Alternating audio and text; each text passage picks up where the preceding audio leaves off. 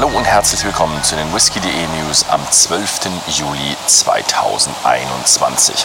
Und ja, ich bin mal wieder on Tour hier im Urlaub, aber ich kann euch trotzdem mal die Whisky News bringen. Ich weiß nicht ganz genau, wie es mit der Leitung aussehen wird. Vielleicht wird das einen Tag länger brauchen. So, die erste Nachricht, die ich für euch habe, ist, es gibt eine neue Artback Committee ja, Release oder Abfüllung.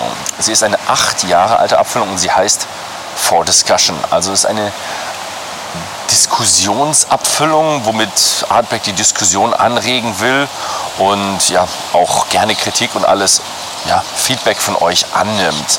Nur für Artback Committee Mitglieder 50,8% Volumen ohne Kühlfilterung und Färbung. Dann schauen wir weiter zur Isle of Skye und wir haben Neuigkeiten von Torbake. Die Legacy-Serie wird ja weitergehen. Und äh, wir wussten schon, dass sie weitergehen wird. Jetzt wissen wir aber, sie wird insgesamt vier Teile umfassen. Bis 2024 äh, werden noch mehrere Batches kommen.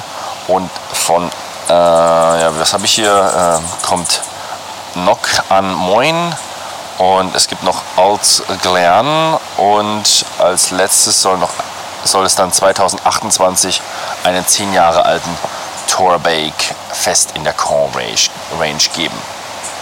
Dann haben wir noch eine ja, Zusammenarbeit zwischen McAllen und Bentley Motors. Das haben wir ja schon mal in der Branche gesehen, dass ein super Premium-Hersteller von den Autoherstellern mit ähm, einem Premium-Marke zusammenarbeitet.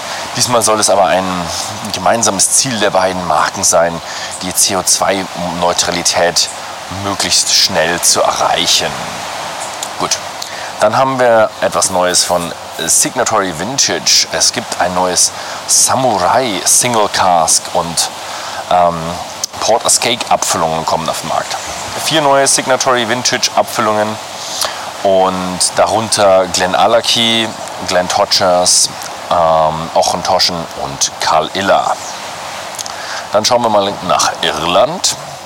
Currach ähm, was heißt das? Atlantic Wakame Seaweed Cask.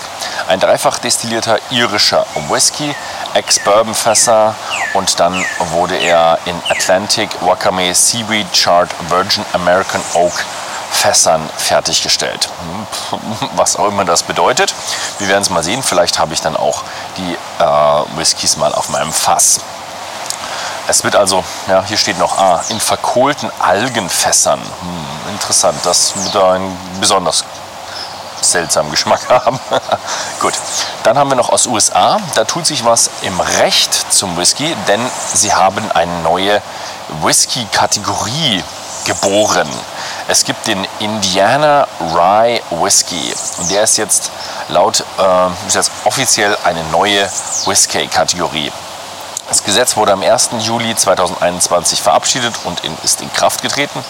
Und jetzt gibt es diese offizielle Whisky-Kategorie. Es gibt auch schon einige Whiskys, die sich dieser Whisky-Kategorie verschrieben haben. Und als letztes habe ich noch Kanada. Frog, äh, 40 Creek präsentiert Foxheart, einen außergewöhnlichen Whisky mit Rumfass-Infusion. Ein kanadischer Whisky mit einem Hauch von zwölf Jahre alten karibischen Rum. Ähm, erstmal nur in Kanada erhältlich, aber andere Märkte werden noch folgen. Und ja, das ist äh, in anderen Ländern wäre das wahrscheinlich offiziell ein Spirit oder ein Likör, denn da wird bestimmt Rum mit dabei sein. Es ist nicht ein Rumfass gelagert, sondern es ist eine Rumfassinfusion, was bei kanadischem Whisky völlig legitim und erlaubt ist, in vielen anderen Ländern überhaupt nicht. Ja, das war's mal wieder heute. Vielen Dank fürs Zusehen und bis zum nächsten Mal.